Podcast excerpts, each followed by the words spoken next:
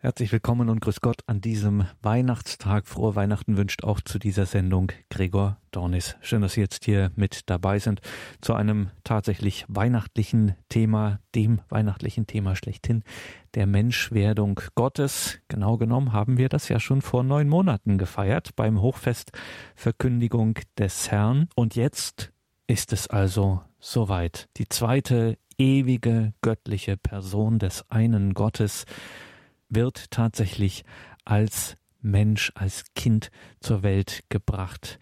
Für uns Menschen und zu unserem Heil ist er vom Himmel gekommen, hat Fleisch angenommen durch den Heiligen Geist von der Jungfrau Maria, incarnatus est, wie es in der lateinischen Fassung des großen Glaubensbekenntnisses heißt. Dr. Margarete Eirich ist Theologin mit dem Spezialgebiet Fundamentaltheologie und sie betrachtet in dieser Sendung dieses tatsächlich unfassbare Geschehen, dass Gott Mensch wird, die Inkarnation. Dr. Margarete Eirich. Grüß Gott, meine lieben Zuhörer. Ein frohes und gesegnetes Weihnachtsfest. Jedes Jahr stehen wir vor den Weihnachtskrippen und staunen. Es ist ein fast unfassbares Geschehen, das uns in den zahlreichen Krippen in wunderbaren Auslegungen vor Augen geführt wird. Gott wird Mensch. Was für ein unglaubliches Geschehen. Bei den Worten des großen Glaubensbekenntnisses Incarnatus est, de Spiritu Sancto, ex Maria Virgine et homo factus est, er hat Fleisch angenommen durch den Heiligen Geist von der Jungfrau Maria und ist Mensch geworden, verbeugen wir uns bzw. knien ehrfurchtsvoll nieder. Zugleich hören wir im Weihnachtsevangelium Verbum caro factum est. Das Wort ist Fleisch geworden. Johannes 1,14. Dieses Geschehen, das uns jedes Jahr verzaubert, kann doch nur über die Liebe erfasst werden. Gott steigt herab, wird Mensch aus reiner Liebe. Aus reiner Liebe wird er Mensch. Er begrenzt sich auf einen menschlichen Leib aus reiner Liebe, um uns zu erlösen. Gott steigt herab in die Niedrigkeit des menschlichen Daseins, um den Menschen in seinem ganzen Sein zu erlösen, aus unfassbarer Liebe. Jedes Jahr staunen wir über das große Geheimnis dieses einzigartigen Wunders der Ankunft des Wortes Gottes in unserem Fleisch. Es wird im theologischen Sprachgebrauch mit Inkarnation, Fleischwerdung Gottes bezeichnet. Gott hat Fleisch angenommen mit allen Konsequenzen und wurde den Menschen gleich. Im Philippa-Hymnus wird dieses Geschehen wunderbar besungen.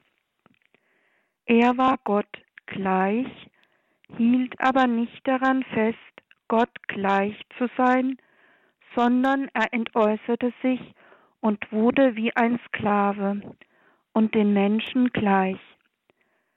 Sein Leben war das eines Menschen.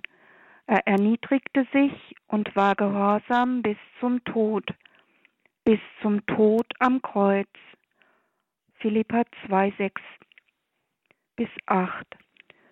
Gott schränkt sich ein in eine menschliche Gestalt wird verletzlich und ist angewiesen auf Nahrung und Pflege.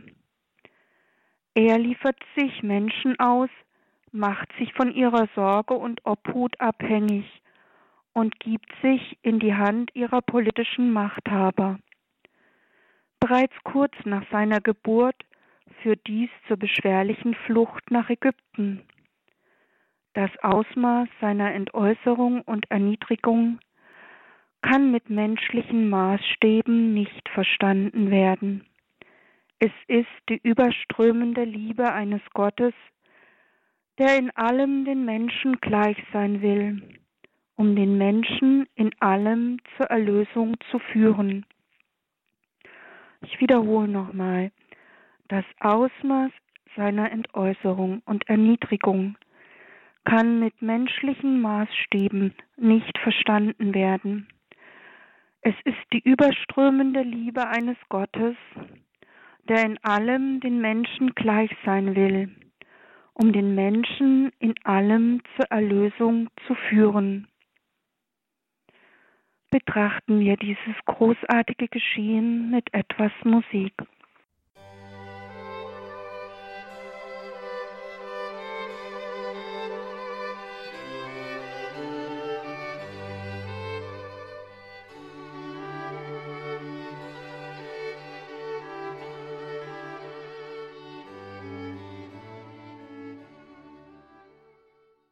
In der frühen Kirche wurde um dieses Glaubensgut heftig gerungen.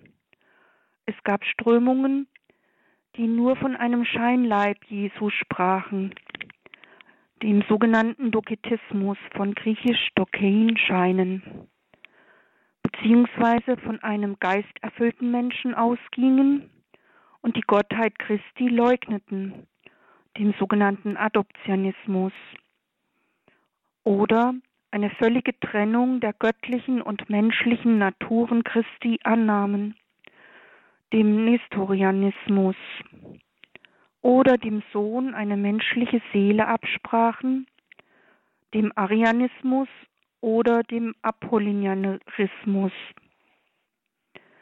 Diese verschiedenen Strömungen zeigen, wie sehr um dieses Geheimnis der Menschwerdung Gottes gerungen wurde und wie schwer es zu erfassen ist. Doch wurde in verschiedenen Konzilien schließlich festgehalten, dass Jesus wirklich Mensch wurde, tatsächlich einen echten Leib annahm und seine göttlichen und menschlichen Anteile nicht getrennt waren, sondern einander durchdringen. Mit seinem ganzen Wesen wurde er den Menschen ähnlich, denn ein Leib kann nie ohne Seele, ohne Sinne und ohne Geist sein, wie der Kirchenvater Athanasius betont. In allem wurde er den Menschen ähnlich und hat alle Mühsal des Menschseins getragen. So betont der Kirchenvater Origenes. Der Mensch wäre nicht ganz erlöst worden, wenn Christus nicht den ganzen Menschen angenommen hätte. Man unterschlägt das Heil des menschlichen Leibes, wenn man den Körper des Erlösers zu einem rein geistigen Leib erklärt. Nur indem Gott mit seinem ganzen Sein in das menschliche Fleisch und Blut eingegangen ist, hat er auch den Menschen mit seiner Endlichkeit ganz erlöst. Wenn Jesus Christus nicht selbst ganz Mensch gewesen wäre, wäre auch nicht der ganze Mensch erlöst worden. Ich wiederhole nochmal, nur indem Gott mit seinem ganzen Sein in das menschliche Fleisch und Blut eingegangen ist, hat er auch den Menschen mit seiner Endlichkeit ganz erlöst. Wenn Jesus Christus nicht selbst ganz Mensch gewesen wäre, wäre auch nicht der ganze Mensch erlöst worden. Betrachten wir dieses unbegreifliche Geschehen in einer Zeit mit Musik.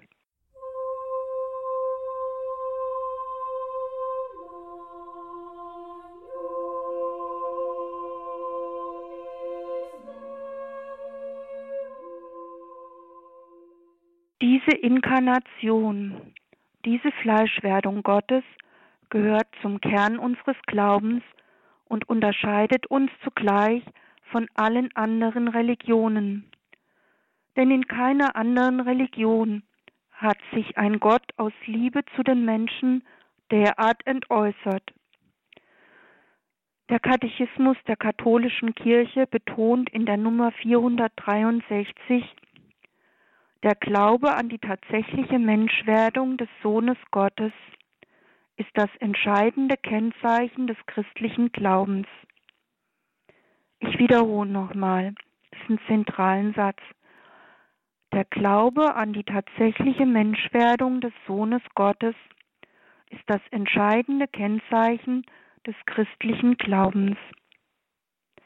Es unterscheidet uns beispielsweise wesentlich vom Islam, der zwar Jesus als Prophet anerkennt, aber für den es undenkbar wäre, dass ein Gott herabsteigt ins Menschsein.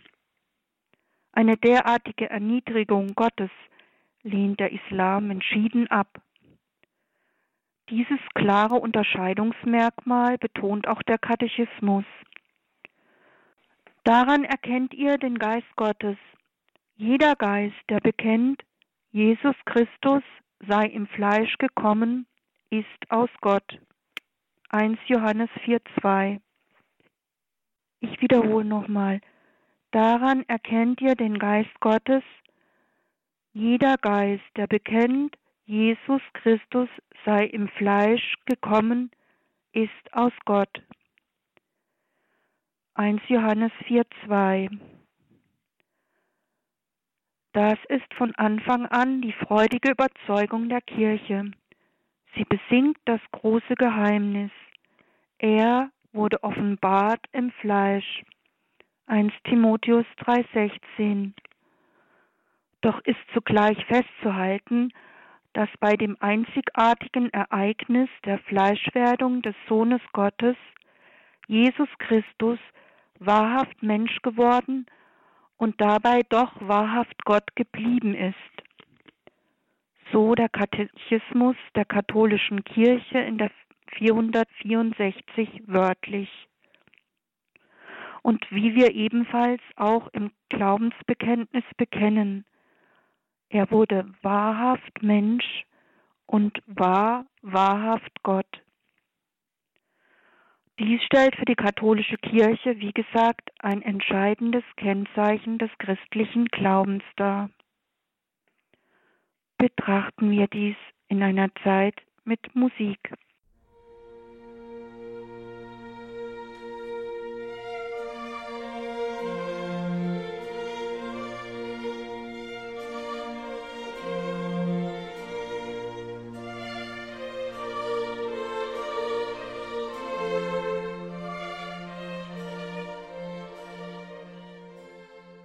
Bei der Menschwerdung Christi handelt es sich nicht nur um eine zentrale Glaubenswahrheit, sondern es ist Heilswahrheit.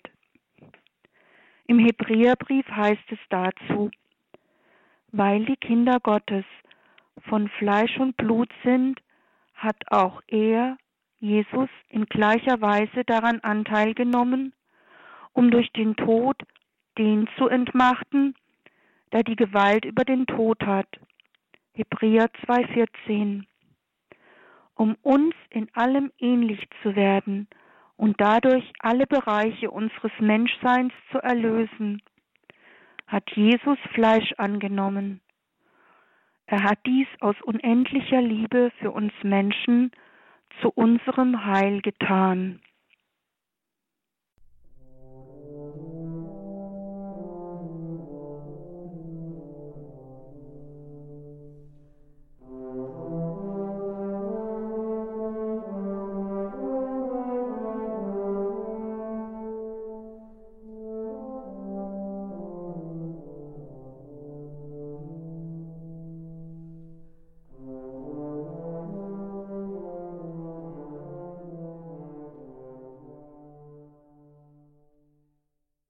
War in allem wie wir und wurde wie wir in Versuchung geführt, doch hat er nicht gesündigt. Hebräer 4,15 Aus eigener Erfahrung kennt er zahlreiche Versuchungen, aber hat diesen erfolgreich Widerstand geleistet. Weil er selbst viele Bedrängnisse erlebt hat, kann er mitfühlen mit unserer Schwäche doch hat er den Versuchungen widerstanden und so heil gewirkt. Daher dürfen wir mit Vertrauen und Zuversicht hintreten vor Gott, sein Erbarmen und seine Gnade erbitten und Hilfe von ihm erhalten. Denn da er gelitten hat und selbst in Versuchung geführt wurde, kann er denen helfen, die in Versuchung geführt werden. So Hebräer 2,18. Ich wiederhole nochmal. Denn da er gelitten hat und selbst in Versuchung geführt wurde, kann er denen helfen, die in Versuchung geführt werden. So Hebräer 2,18. Gott selbst ist Mensch geworden, in allem uns gleich außer der Sünde. Er hat einen Leib angenommen und damit sich in Raum und Zeit eingeschränkt. Aus eigener Erfahrung hat er das Leben der Menschen kennengelernt, mit allen ihren Gebrechen und Leiden. So weiß Gott selbst genau, wie es sich anfühlt, wenn man müde, erschöpft oder hungrig ist. Er hat am eigenen Leib Schmerzen ertragen und war nicht verschont von den vielerlei Gebrechen des Menschseins. Er kannte Ärger, Angst und Not sowie die Mühen körperlicher Arbeit. Als Handwerker hat er im nahegelegenen Sephoris als Tagelöhner um Arbeit angestanden, in der Glut des Tages. Er kannte Hitze, Kälte und die Mühen des Alltags. Er kannte alle unsere Gebrechen. Betrachten wir dies, diese Verähnlichung Gottes bei einer Zeit mit Musik.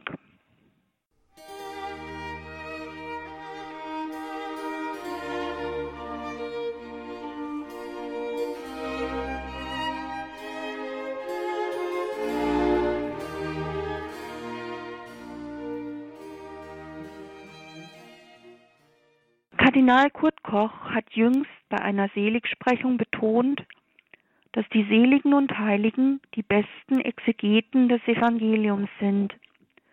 Denn sie haben das Wort Gottes nicht nur gelesen und interpretiert, sie haben es vor allem mit ihrem eigenen Leben bezeugt.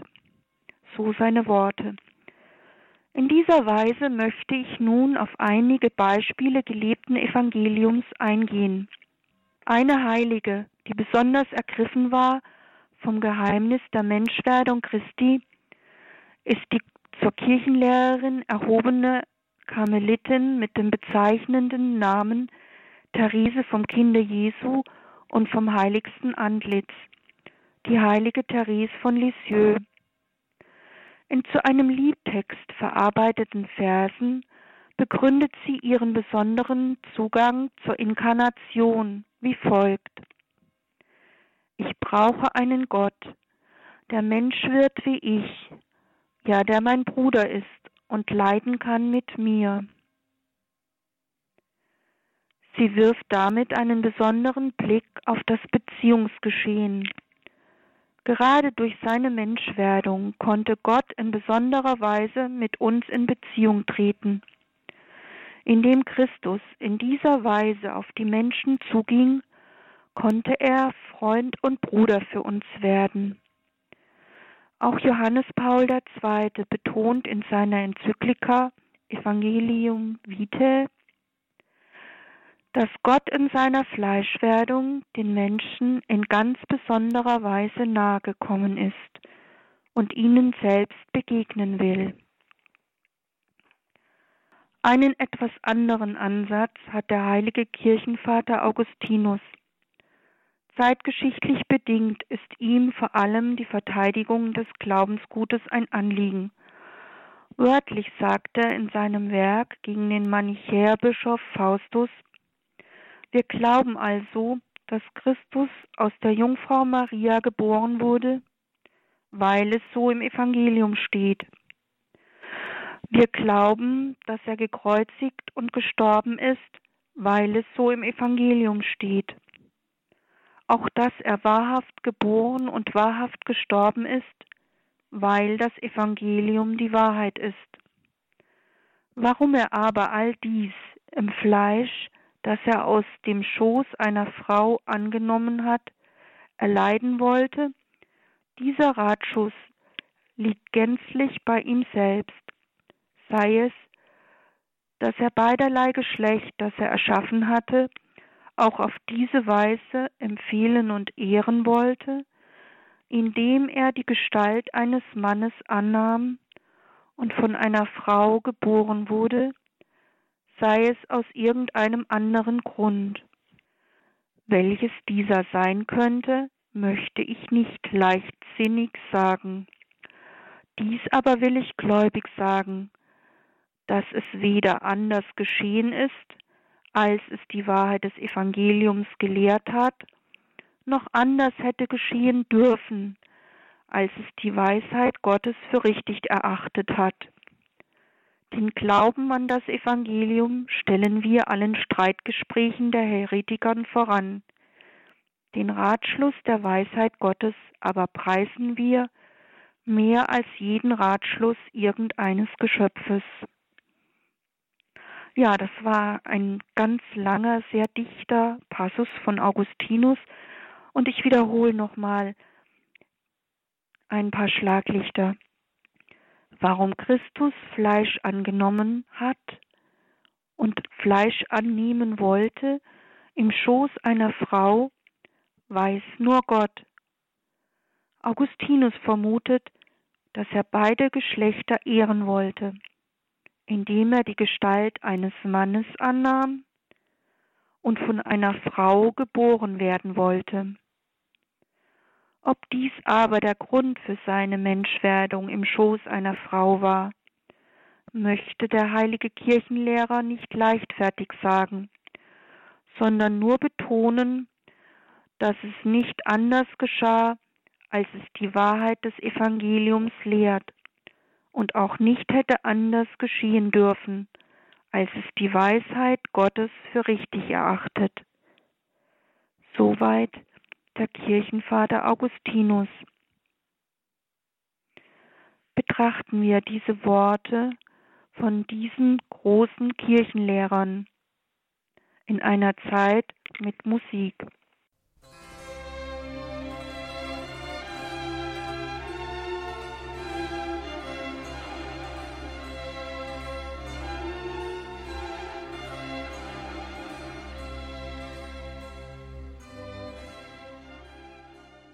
Dieses fast unfassbare Geschehen der Fleischwerdung Gottes und der ungeteilten Offenheit und Hingabe der Frau Maria betrachten wir regelmäßig im Gebet des Angelus.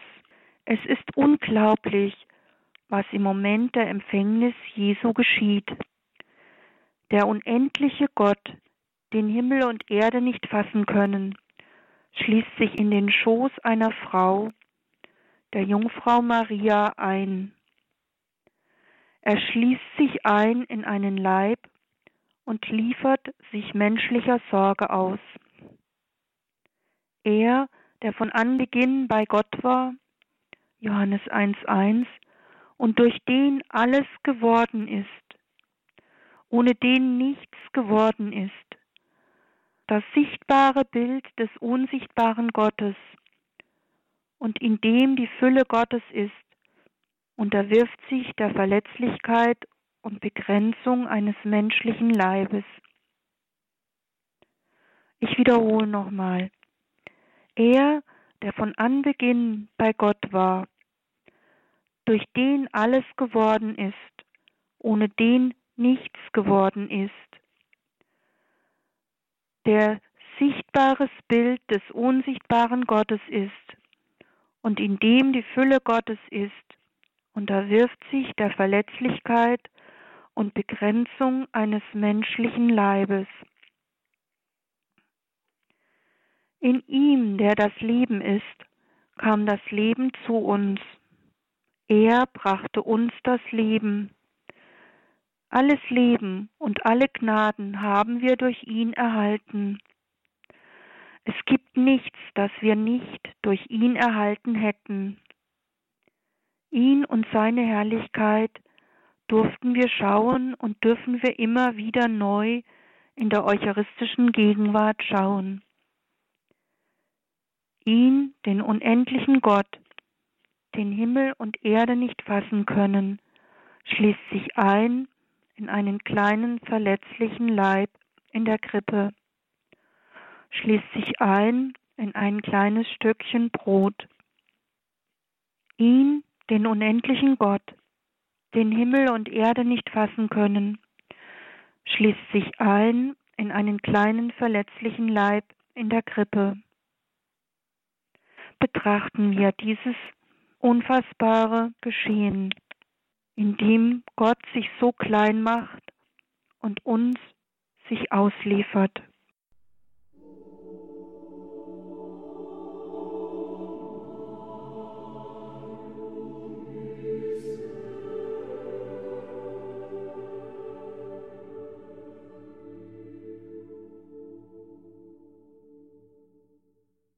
Vielleicht kann die Großartigkeit des Weihnachtsgeschehens besser mit einem Beispiel aus dem Leben der bereits erwähnten heiligen Therese erfasst werden. In ihren selbstbiografischen Schriften berichtet sie von der Nacht vom 24. auf den 25. Dezember 1886 als einem unvergesslichen Weihnachtsfest weil sie die Gnade ihrer vollständigen Bekehrung erfuhr. Wie sie schreibt, Überschwänglich beschreibt sie dieses Geschehen folgendermaßen. In jener lichten Nacht, die die Wonnen der Dreifaltigkeit bescheint, wandelte Jesus, das liebliche kleine neugeborene Kind, die Nacht meiner Seele in Sturzbäche von Licht in jener Nacht, in der er sich schwach und leidend machte, aus Liebe zu mir, machte er mich stark und mutig. Er legte mir seine Waffenrüstung an, und seit jener gesegneten Nacht wurde ich in keinem Kampf mehr besiegt. Im Gegenteil, ich schritt von Sieg zu Sieg und begann sozusagen wie ein Riese zu laufen. Ich wiederhole nochmal die so schönen Sätze von der kleinen Therese von Lisieux. In jener lichten Nacht, die die Wonnen der Dreifaltigkeit bescheint, wandelte Jesus, das liebliche kleine neugeborene Kind, die Nacht meiner Seele in Sturzbäche von Licht. In jener Nacht in der er sich schwach und leidend machte, aus Liebe zu mir, machte er mich stark und mutig. Er legte mir seine Waffenrüstung an, und seit jener gesegneten Nacht wurde ich in keinem Kampf mehr besiegt. Im Gegenteil, ich schritt von Sieg zu Sieg und begann sozusagen wie ein Riese zu laufen. So die kleine Therese von Lisieux. In der gleichen heiligen Nacht 1886 erfuhr auch Paul Claudel eine Bekehrung und wurde gläubig. In dieser besonderen Nacht des Weihnachtsfestes, wie an allen Hochfesten, scheinen die Schleusen des Himmels in ganz besonderer Weise offen zu stehen um zahlreiche Bekehrungen und große Gnaden zu erbitten. So viele Menschen gehen verloren, wie die Botschaft von Fatima lautet, weil keiner für sie eintritt. Treten wir daher an diesem Hochfest ganz besonders für sie ein und erbitten reiche Gnaden für alle Menschen. Ich wünsche Ihnen ein gesegnetes und wirklich gnadenreiches Weihnachtsfest, in der sie den Herrn erfreuen, indem sie alles von ihm erwarten. Gesegnete und gnadenreiche Weihnachten.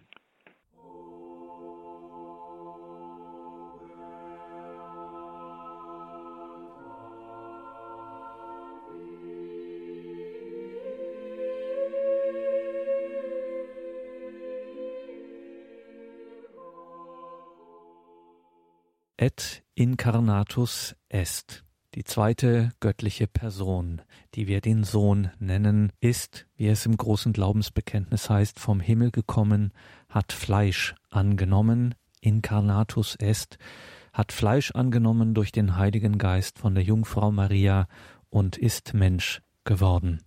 Sie hörten in dieser Sendung Dr. Margarete Eirich mit Betrachtungen dieses so großen und erhabenen Heilsgeheimnisses der Inkarnation. Und auch diese Sendung kann man natürlich auf einer CD sich bestellen bei unserem CD-Dienst, kann das auch in der Mediathek nachhören auf horeb.org beziehungsweise in der Radio Horeb App. Danke Ihnen allen fürs Dabeisein, liebe Hörerinnen und Hörer. Danke für Ihre Treue, dass Sie diese Radiofamilie, diese Gebets- und Glaubensgemeinschaft des Radios tragen durch Ihr Gebet, durch Ihr Opfer, durch Ihre Spende. Dass es das überhaupt gibt, verdanken wir ausschließlich Ihrer geistlichen und materiellen Zuwendung. Ein herzliches Vergelt's Gott Ihnen allen.